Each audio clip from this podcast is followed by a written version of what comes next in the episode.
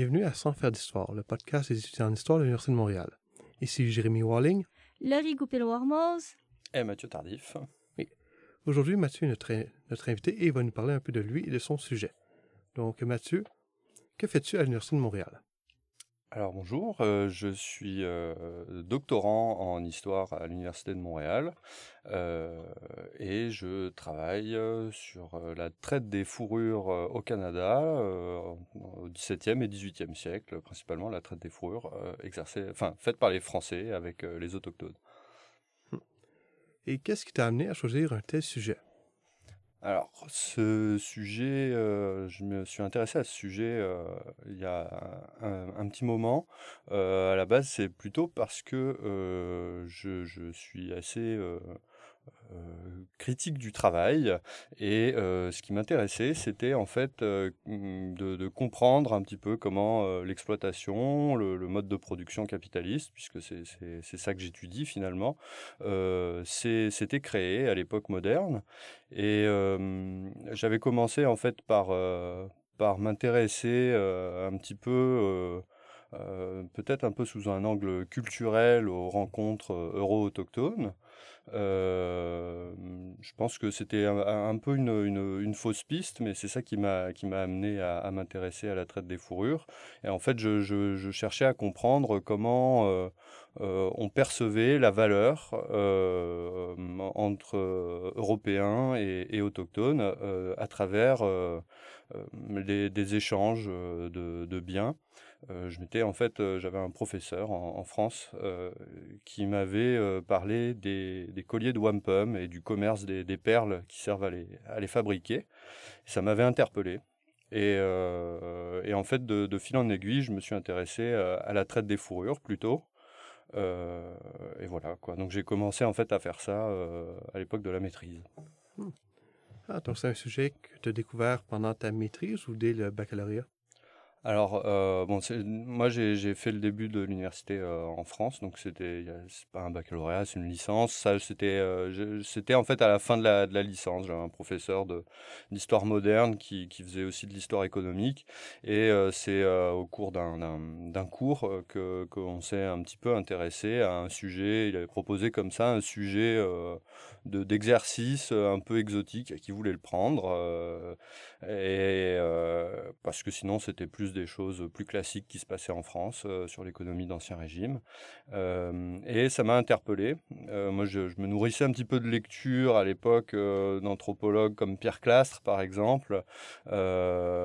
et, j'étais assez intéressé. J'avais lu chez Pierre Clastre, par exemple, que les, les Tupi Guarani étaient assez réfractaires au travail et ça me, ça me parlait bien. Et maintenant, je pense que j'ai une lecture plus critique de, Pierre Clastre, mais euh, c'est ça qui m'a amené un petit peu vers ces sujets. Euh, et, voilà. Euh, et donc, j'ai commencé une maîtrise sur la, traite des fourrures. et, j'ai fait la deuxième année en échange universitaire ici, à Montréal. Hmm. Ah, pour notre histoire, le groupe autochtone que tu as mentionné? Pardon? Tu as mentionné groupe autochtone Oui, oui, euh, Pierre Clastre, euh, donc c'est un, anthropologue euh, qui, qui travaillait sur les autochtones du Paraguay, et c'est les Tupi Guarani. donc des populations de, chasseurs-cueilleurs, si je me souviens bien. et voilà, donc, il, il donc un anthropologue, hein, donc il faisait son terrain euh, à l'époque, enfin dans les années 70, quoi.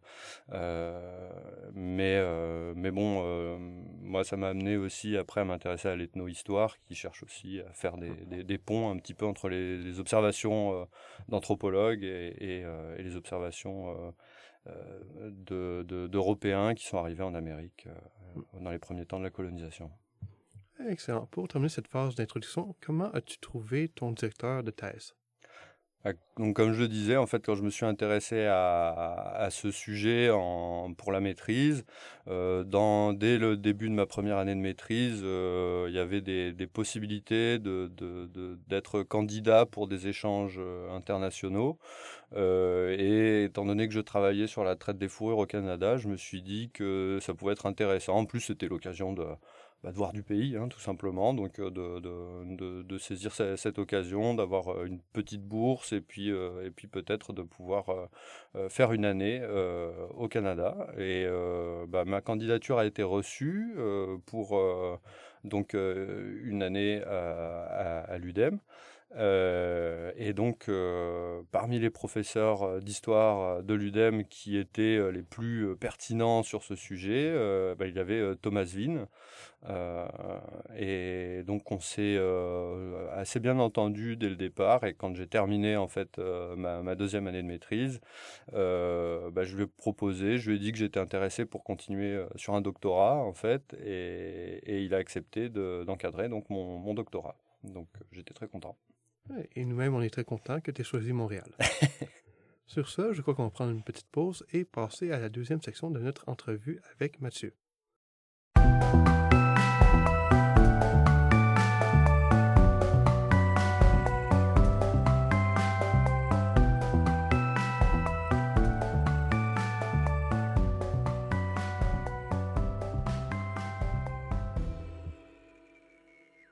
Donc, euh, bonjour à tous, nous sommes de retour avec Mathieu.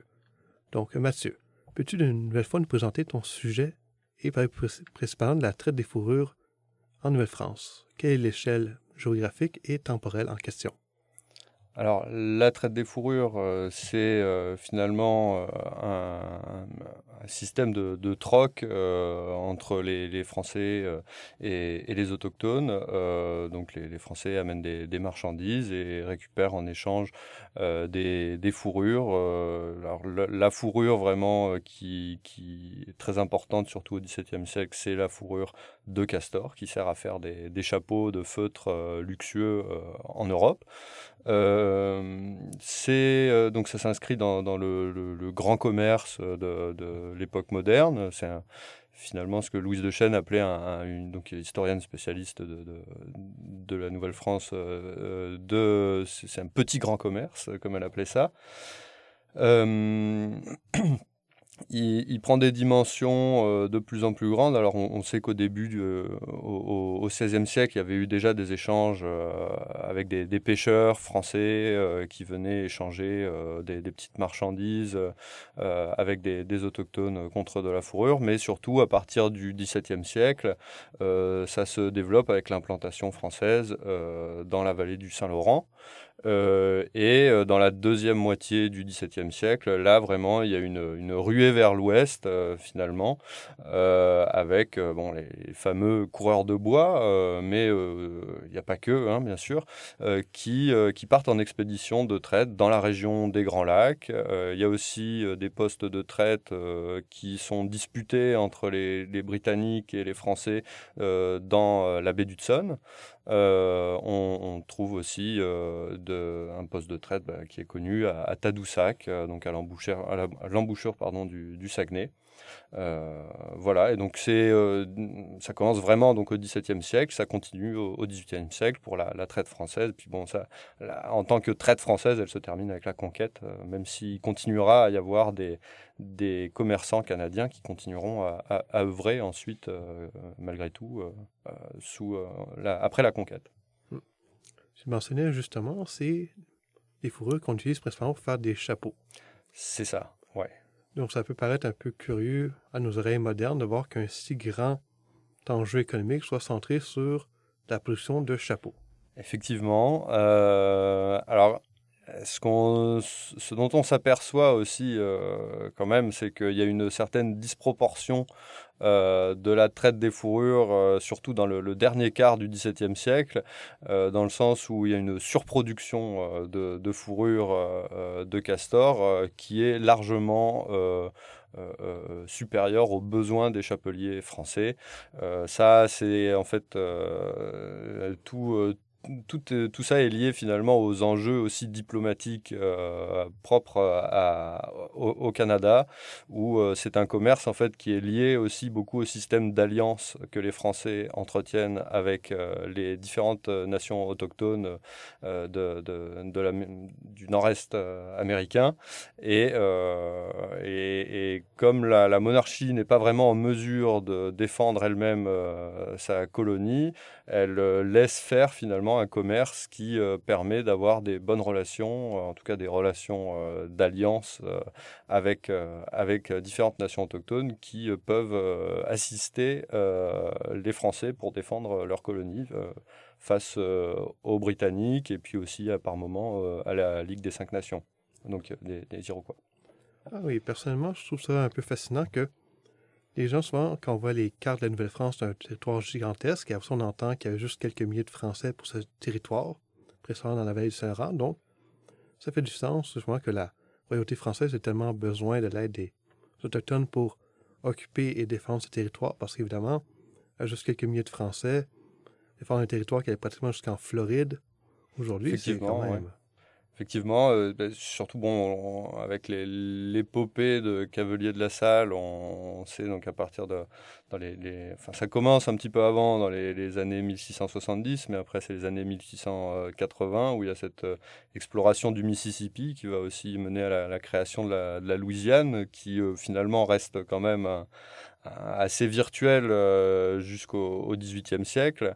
Euh, mais effectivement, il y a cette expansion euh, de la Nouvelle-France qui, qui est sur... Enfin, il y a une prétention française à des territoires immenses avec très peu d'hommes finalement. Et, simplement des, réseaux de, forts et de postes de, traite qui permettent en fait d'entretenir des alliances. Hmm. Donc c'était pas seulement un enjeu économique, mais également géopolitique. C'est ça, et c'est aussi ce qui est intéressant, justement. C'est pour ça que je, préfère, enfin, je, je, pense que je fais l'histoire économique et sociale d'une certaine manière, mais en fait, c'est un sujet comme celui-ci est très intéressant parce qu'il permet de voir que l'économie n'est jamais séparée de la politique.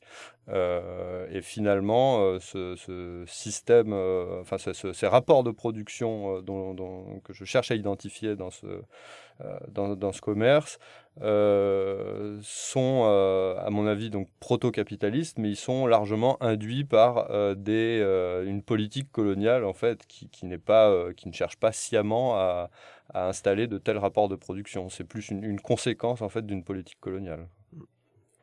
Ça nous amène justement à parler un peu plus de ton angle d'approche. Donc, tu mentionnes des termes tels que proto-capitalisme et ton intérêt pour ce qui est économique, social et politique. Donc, qu'est-ce que tu apportes de nouveau via tes recherches? Alors, mon approche est, justement, donc, euh, comme je disais, économique, sociale et aussi politique. Euh, elle est euh, inspirée clairement du, marxisme, des analyses marxistes, parce que je pense que ces analyses permettent d'avoir une approche matérialiste des, intérêts en fait des différents groupes, des individus, et, donc de comprendre justement comment comment en fait euh, fonctionne euh, ce, commerce.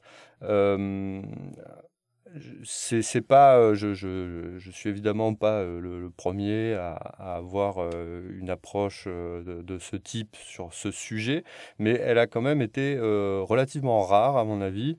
On a beaucoup eu des, surtout les études sur la traite en fait ont longtemps été très marquées par un, bah, par des comment par des conceptions libérales en fait euh, du commerce. Donc on, a eu euh, une version assez colonialiste qui estimait finalement, en fait, euh, de, ces analyses de la traite ont souvent pris pour acquis l'idée d'homo economicus. et ensuite, il s'agissait de savoir si les autochtones qui étaient impliqués dans la traite se comportaient ou non comme des homo economicus et donc finalement étaient civilisables. C'était un peu, un peu cette idée-là qu'on avait, notamment quand on, on, lisait euh, euh, certains, certains historiens, notamment un, historien, là, je, je, c'est Rich, il s'appelle, je crois, un, historien officiel de la compagnie de la baie du Tson dans les, dans les années 50. Euh, il y a un regard très colonialiste qui, qui, considère finalement que les autochtones sont incapables de se comporter en marchand rationnel, donc comprend derrière que ça, justifie un peu euh, leur sort à l'époque où, il écrit. Et puis on a dans les années 70 d'autres auteurs qui ont cherché plus à prendre un peu la, défense euh, de, des populations autochtones en montrant au contraire qu'elles s'étaient euh, comportées comme des marchands tout à fait rationnels, très, très bons négociateurs. Et, et, après ça, on a eu plutôt un tour, le tournant culturel finalement qui a touché toutes les sciences sociales, qui a plutôt que de, critiquer ce, point de vue libéral, a plutôt en fait euh, essayé de, voir euh, dans, des comportements euh, qu'on jugeait pas très rationnels sur le plan économique des autochtones, plutôt une résistance culturelle à un modèle occidental qui, européen en tout cas, qui s'importait en Amérique. Euh, et, et, je pense qu'en fait, là, il y a une autre erreur qui est aussi de, en fait, de ne pas faire la critique de l'homo economicus, mais plutôt de, de considérer que l'homo economicus est européen et donc qu'il y aurait une, une, quelque chose à trouver chez les autochtones dans la, pour, pour s'opposer à ce modèle-là. Moi, enfin, si. Pardon. Je vais savoir une petite question. C'est quoi exactement un homo economicus pour euh, nos, nos sœurs?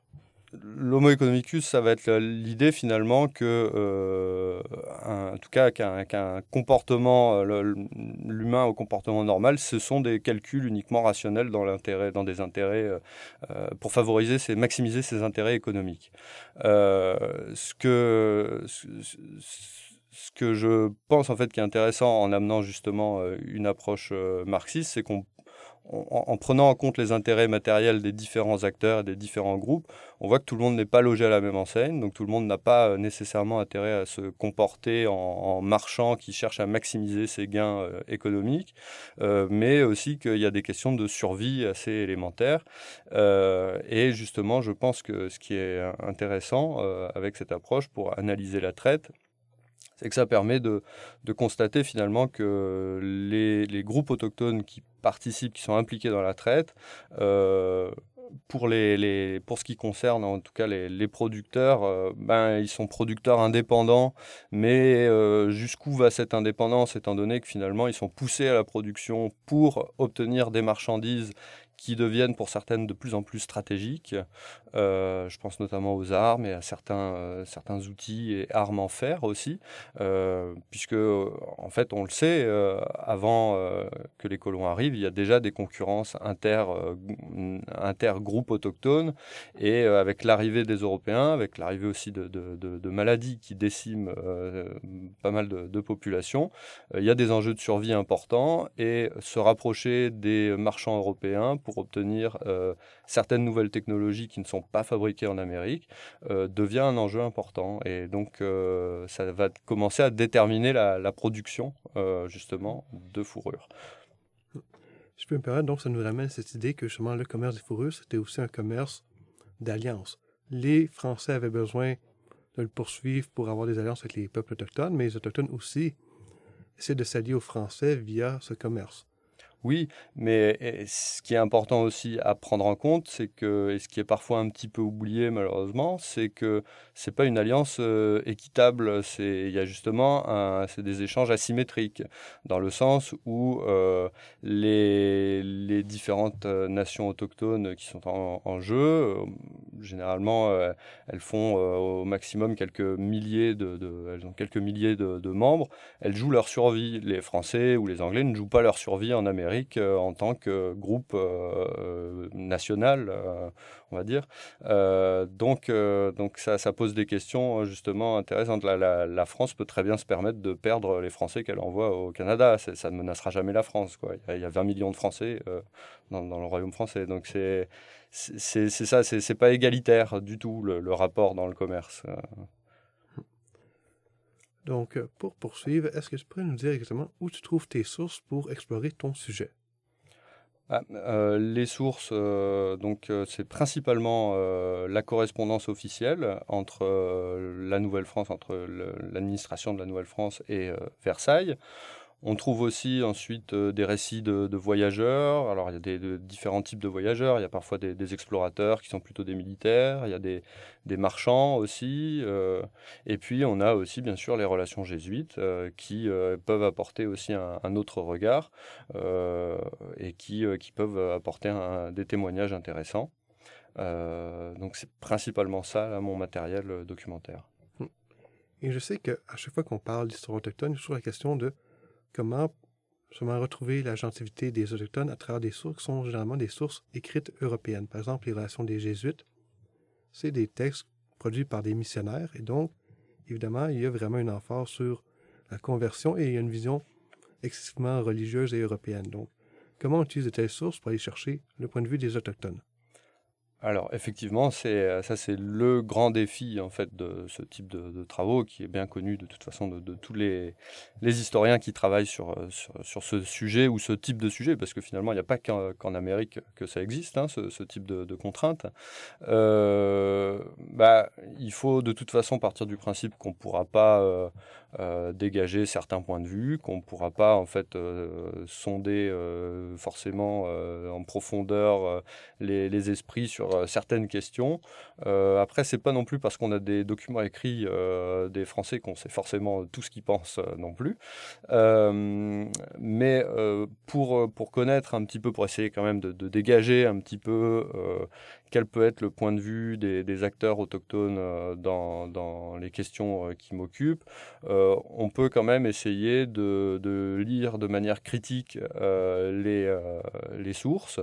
il faut toujours avoir à l'esprit finalement que la, plupart du temps, les Français qui écrivent et qui vont reproduire les, discours, en tout cas qui prétendent reproduire les, discours de certains acteurs autochtones, ont toujours des intérêts spécifiques à le faire.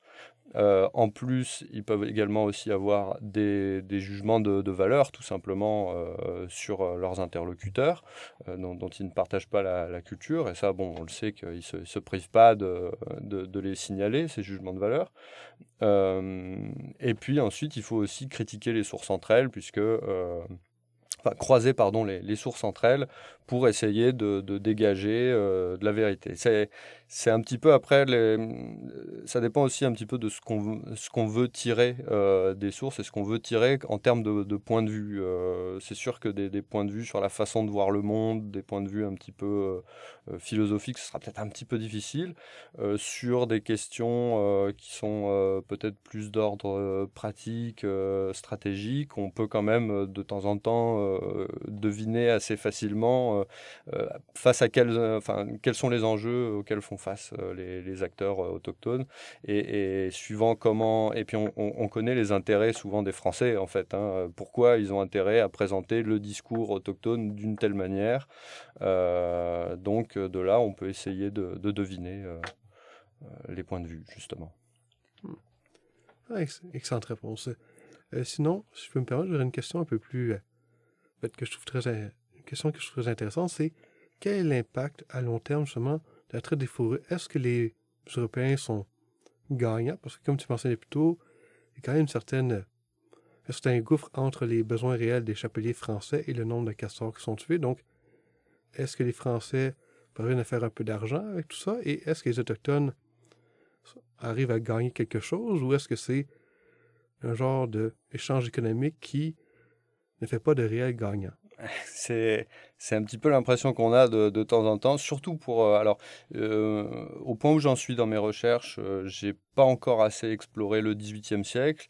Je sais qu'au XVIIIe siècle, il y a quand même une sorte de stabilisation un petit peu de, de la traite qui qui, prend, qui avait pris des proportions assez délirantes justement dans le dernier quart du, du XVIIe siècle. Moi, c'est beaucoup ça qui m'a intéressé pour l'instant. Euh, et là, euh, c'est assez difficile de trouver des gagnants, euh, dans le sens où, euh, si, il y, a des gagnants, mais parfois ils sont pas très habiles pour conserver leurs gains, c'est parfois aussi un peu le problème. mais on a finalement des autochtones qui sont producteurs ou intermédiaires, parce qu'il y a des intermédiaires, ça c'est un rôle encore que je dois un petit peu creuser justement pour, pour voir un petit peu comment on peut les, les placer dans les rapports de production justement, mais qui, qui se chargent de faire du transport hein, en, grande partie. Euh, eux, ils sont euh, quand même assez poussés par la, nécessité d'obtenir des, des marchandises en échange. En France, on a, enfin en Nouvelle-France, pardon, on a euh, des, marchands euh, qui généralement euh, investissent un petit, assez peu de, fonds propres dans les affaires, euh, cherchent des financiers en France en fait euh, pour, le faire.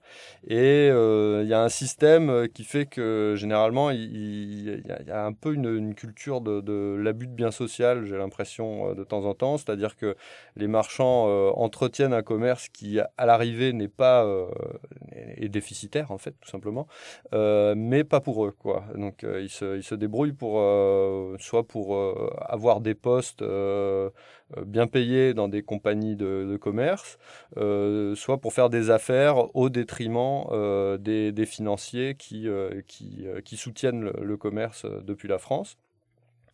Euh, on a des, officiers, des administrateurs aussi, qui, encouragent la traite euh, pendant, tout le XVIIe, puis qui après euh, continueront aussi parfois à être, à être en affaires avec des marchands.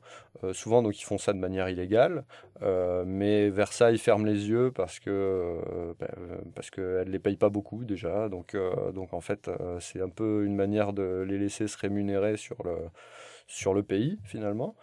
Euh, donc voilà, donc euh, les, financiers qui engagent des fonds pour soutenir le commerce des fourrures, en tout cas à la, fin du 17e, ils, perdent, de, ils perdent de l'argent.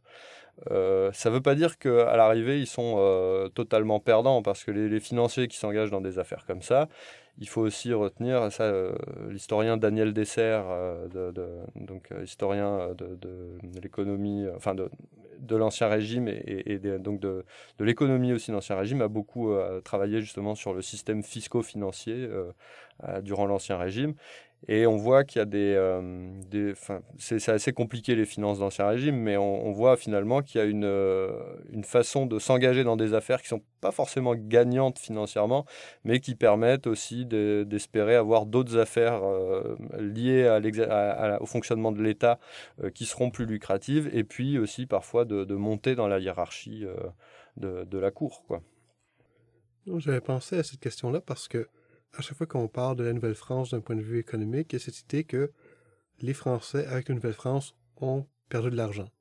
Et il y a un peu cette idée que quand ils ont perdu la guerre de sept ans, ils ont abandonné la Nouvelle-France pour garder Saint-Domingue, qui est aujourd'hui Haïti, parce que Saint-Domingue faisait beaucoup d'argent, alors que la Nouvelle-France, c'était un gouffre financier qui ne se, qui n'avait pas vraiment de fonds. Bah, en tout cas, au tournant du XVIIIe siècle, c'est assez vrai. Euh, pour la suite, pendant le, XVIIIe siècle, je ne suis pas encore tout à fait capable de le, vérifier. Euh, mais bon, c'est quand même une colonie qui a, eu toujours des difficultés à être rentable. Hein. Euh, mais parce qu'il y a. Alors, tout, tout au long de son histoire, en fait, on, se plaint euh, du manque d'initiatives de, développement, d'autres activités euh, que, la fourrure, euh, mais, rien n'arrive vraiment à, se développer en dehors de, la fourrure.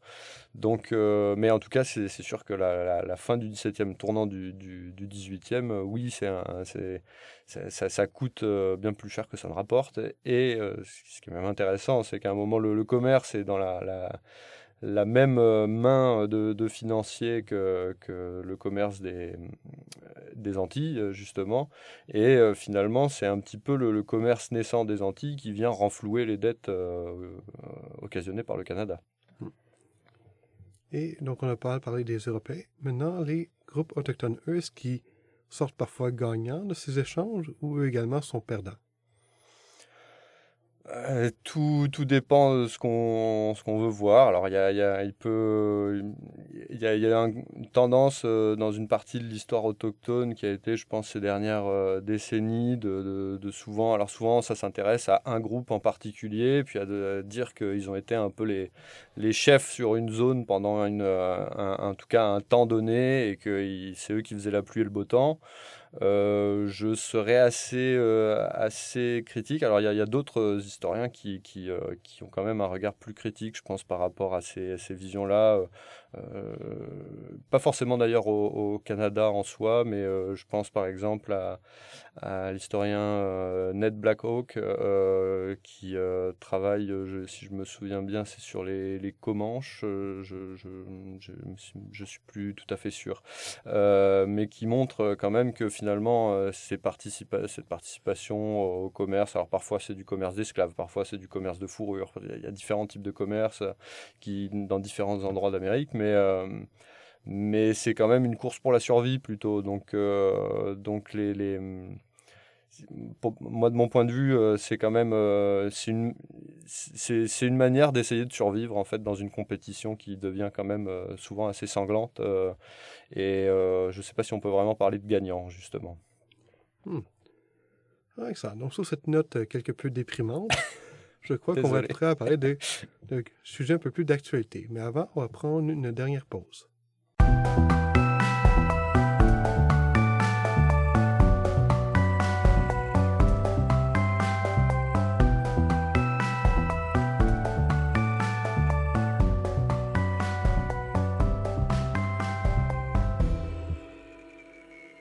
Donc, nous sommes de retour avec Mathieu pour cette dernière section notre entrevue sur les enjeux contemporains de son sujet.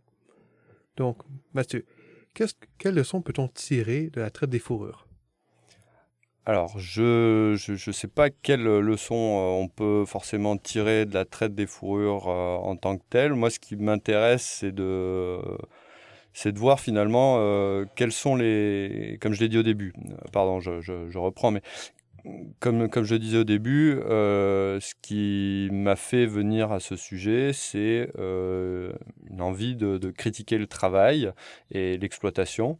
Euh, et je pense qu'en observant ce, commerce et donc les, rapports de production qu'il induit, on voit justement quel, quel, quel, levier il peut y avoir finalement pour euh, susciter, euh, pour, pour, exploiter en fait des, des, populations qui produisent quelque chose qui va devenir finalement une marchandise justement.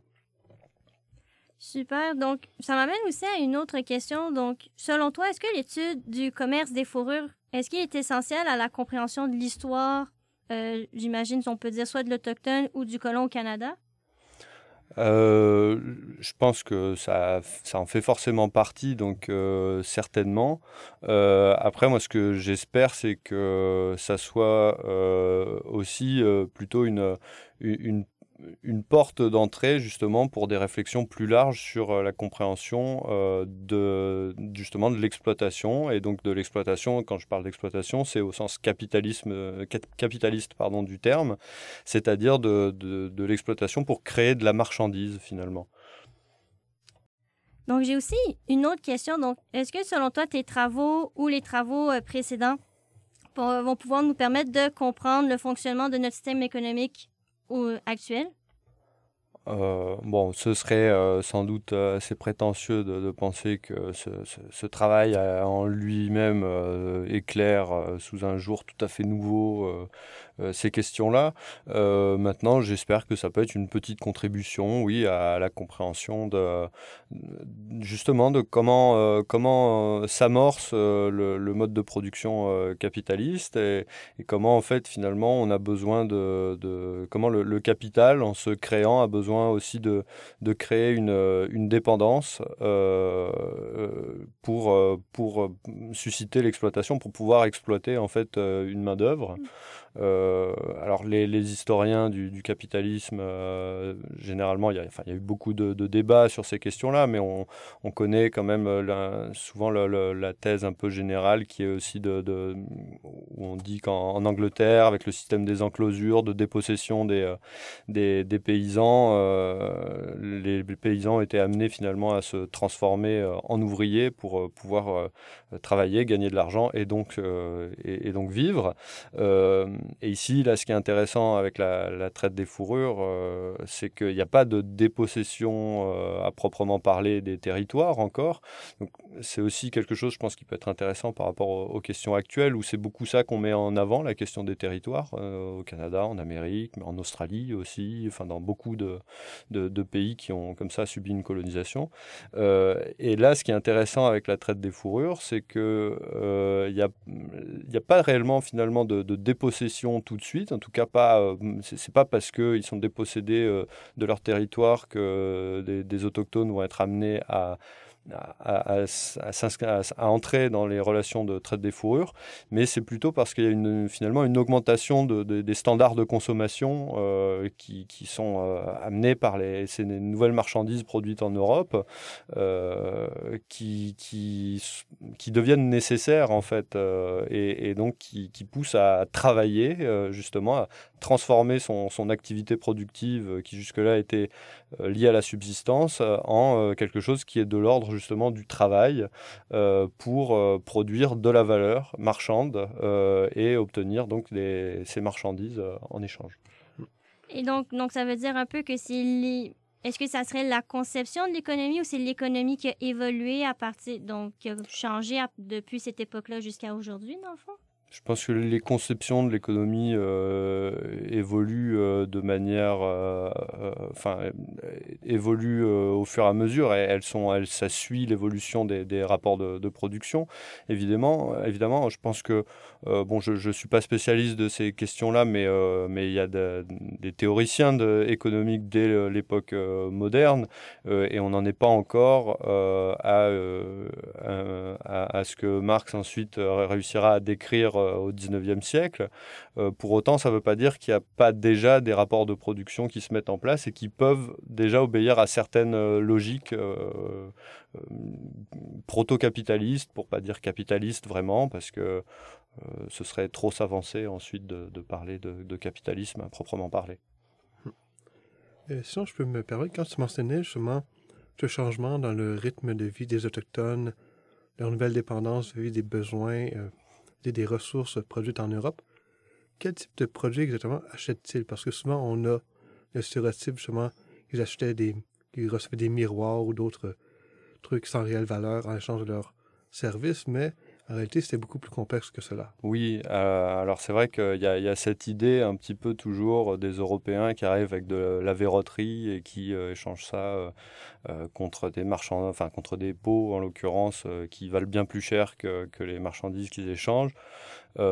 c'est des choses qui peuvent arriver dans les, premiers contacts, quand les, autochtones ne sont pas encore familiers avec avec les, les, marchandises européennes, euh, mais euh, ils comprennent quand même très vite euh, ce qui est le plus intéressant et ce qui l'est moins.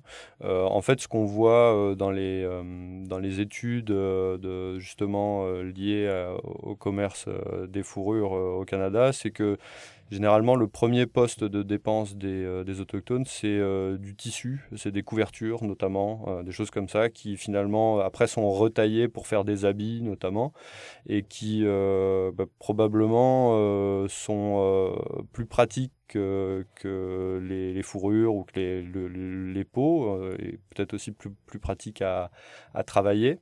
Euh, ensuite, ça ne veut pas forcément dire que c'est parce que c'est le, le, plus gros poste de dépense euh, que euh, c'est le plus stratégique non plus, dans le sens justement où ce qu'on voit aussi dans les sources, et ça c'est pas forcément quelque chose qui est directement quantifiable, mais c'est qu'il y a un, un, réel enjeu autour des armes, les armes à feu notamment. bon alors toute l'histoire euh, traditionnelle euh, de, la Nouvelle-France l'a bien retenue, euh, notamment Champlain qui, dans une première bataille, arrive avec son arquebuse et, et, tue, je ne sais plus, trois chefs iroquois, ce qui va fasciner ses, ses alliés Huron-Wendat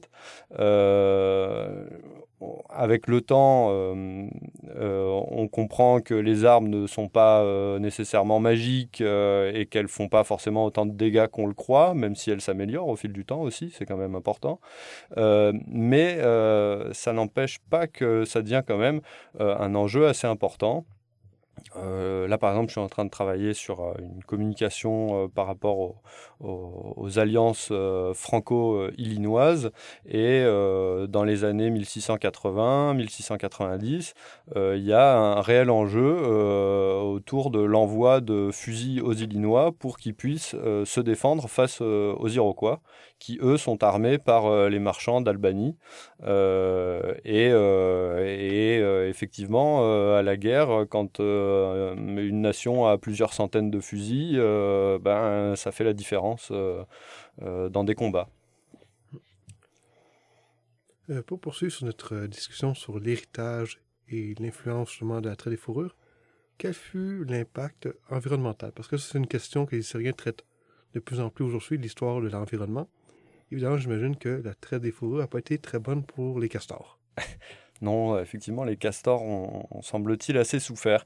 Alors, je ne suis pas euh, spécialiste de cette question. Effectivement, il y a des travaux, euh, et puis surtout aujourd'hui, avec euh, toute la, préoccupation autour de l'environnement qui, qui, devient de plus en plus forte, c'est assez...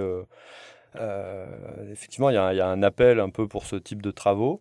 Moi, ce que je vois quand même dans, dans, mes recherches, c'est qu'il y a des, des, signes qui montrent que la population de castors souffre quand même de manière assez importante, visiblement. on a notamment pendant la, Grande Paix de Montréal un chef d'une nation, je me souviens plus de, de quelle nation, mais qui, qui euh, s'excuse auprès du gouverneur de ne pas lui offrir en cadeau cérémoniel plus de castors parce qu'il explique que sa nation a mangé toute la terre, donc ce qui signifie qu'elle aurait euh, épuisé euh, les ressources en castors de, son territoire. on a aussi des, des signes à partir des années 1670 avec l'expansion de la traite à l'ouest euh, qu'il y a euh, euh, une surchasse en fait dans, dans, certaines zones, puisque au départ la fourrure qui intéresse les chapeliers, c'est une fourrure qui a été qui vient d'animaux qui ont été chassés en hiver, qui ont été et, dont la, la, peau a longtemps été portée en fait sur le corps euh, des, autochtones qui en fait l'échange quand ça euh, au début les, autochtones ne comprenaient pas l'intérêt des français pour euh, pour ces choses hein, parce que c'était vraiment leur leur loc ça devait, ça devait sans doute sentir mauvais horrible enfin ils étaient ils comprenaient pas que les français s'abaissent à vouloir ça avec autant d'avidité quand ils ont fini par comprendre que euh, cette avidité, quand même, euh, ben, elle pouvait se négocier à un prix intéressant, évidemment. Mais avec l'expansion de la traite à l'ouest, euh, ce qu'on voit apparaître, c'est de plus en plus de catégories de castors de mauvaise qualité, ce qui indique qu'il y a une chasse plus intense du castor. donc on avait le bon castor qui était le castor gras d'hiver, donc du castor chassé en hiver et porté longtemps, donc graissé par la sueur du porteur. Mais ensuite, on a du castor euh, sec d'hiver, donc c'est-à-dire qu'il n'a pas été porté. Donc là, on, on, perd plus son temps à attendre que la, la peau de castor ait été portée. Euh, et, ensuite, on a euh, carrément du castor sec d'été, ça veut dire du castor qui a été chassé en été. Euh, et donc ça, c'est du castor qui n'a aucun intérêt en fait pour les chapeliers parce qu'il n'y a même pas de duvet dessus. Donc là, on en revient à cette expansion un peu absurde que, prend la traite, qui, par des mécanismes de, réglementaires imposés par le roi, permet de, de, de s'intensifier au Canada alors qu'elle est complètement complètement déconnecté des, besoins euh, réels euh, dans la métropole. Et puis on voit apparaître aussi donc des, euh, catégories de, fourrures qui sont en fait tirées de, castors, de, jeunes castors, c'est-à-dire qui n'ont pas atteint encore l'âge adulte. Donc ce qui indique que là vraiment il y a une prédation assez intense euh, sur cet animal euh, dans certaines régions. Donc j'ai pas euh, j'ai pas les moyens de dire à, quel point on manque d'éteindre le castor dans certaines zones, mais quand on voit ces, catégories de fourrures qui arrivent, on, qui arrivent, on devine en fait qu'il y a quand même une surchasse et que ça doit certainement avoir des, des effets assez, assez importants sur la population de castors dans certaines régions. Parlant des effets de la chasse des castors, est-ce que tu peux nous dire quel est l'héritage à ton avis, principal qu'on ressent encore aujourd'hui de cette industrie? Parce que physiquement, je crois, outre le magasin Labbé, qui est le descendant d'Abbé Dutson, une compagnie de charge de castor, ils ne sont pas restés concrètement grand-chose de cette économie qui était autrefois dominante. Non, effectivement, c'est alors euh, qu'est-ce qu'il en est resté si, si on pourrait avec malice dire euh, que, que si on, reprend l'économiste euh, canadien la première moitié du XXe siècle, c'est c'est le Canada finalement qui en est resté.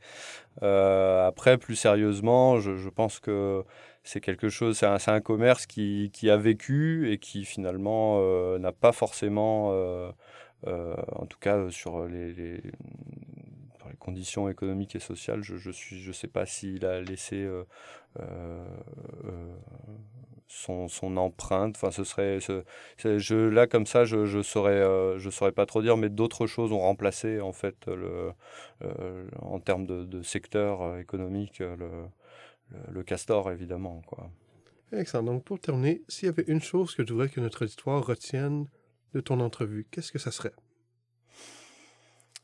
Euh, là, comme ça, euh, je suis un peu pris au dépourvu. Euh, non, je, je, pense que ce qui est intéressant dans ce sujet, comme, comme, je l'ai déjà dit, c'est de s'intéresser aux leviers qui, qui, permettent en fait de d'amener à l'exploitation et euh, je pense que c'est des, des, questions qui sont euh, euh, peut-être un petit peu trop évacuées bon, du thème de, de l'histoire peut-être de, la Nouvelle-France, où, où c'est un petit peu oui, moins, moins présent. Donc voilà. Et, mais je pense qu'on est dans une époque qui est aussi propice à ce type de réflexion.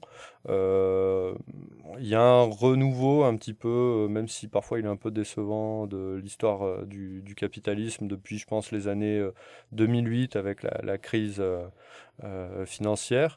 Euh, bon, la situation ne faisant que s'aggraver, a priori, il y, aura d'autres travaux qui, vont continuer. maintenant, ce qu'on s'aperçoit, c'est que parfois, il y a de l'histoire du capitalisme qui a du mal à réfléchir en termes de rapport de production, d'exploitation. Ça, ça, paraît encore être des gros mots marxistes euh, qui, euh, qui, font peur. Euh, ils, me, ils, me, paraissent pourtant euh, importants à remettre sur le devant euh, de, du, de, la scène et du débat. Excellent. Merci à toi et merci vraiment de t'être prêté au jeu. Merci à vous de m'avoir invité. Donc, ceci conclut notre épisode de Sans faire d'histoire. Ici Jérémy Walling. Laurie Goupil-Warmoz et Mathieu Tardif. On vous souhaite une très belle journée. Merci.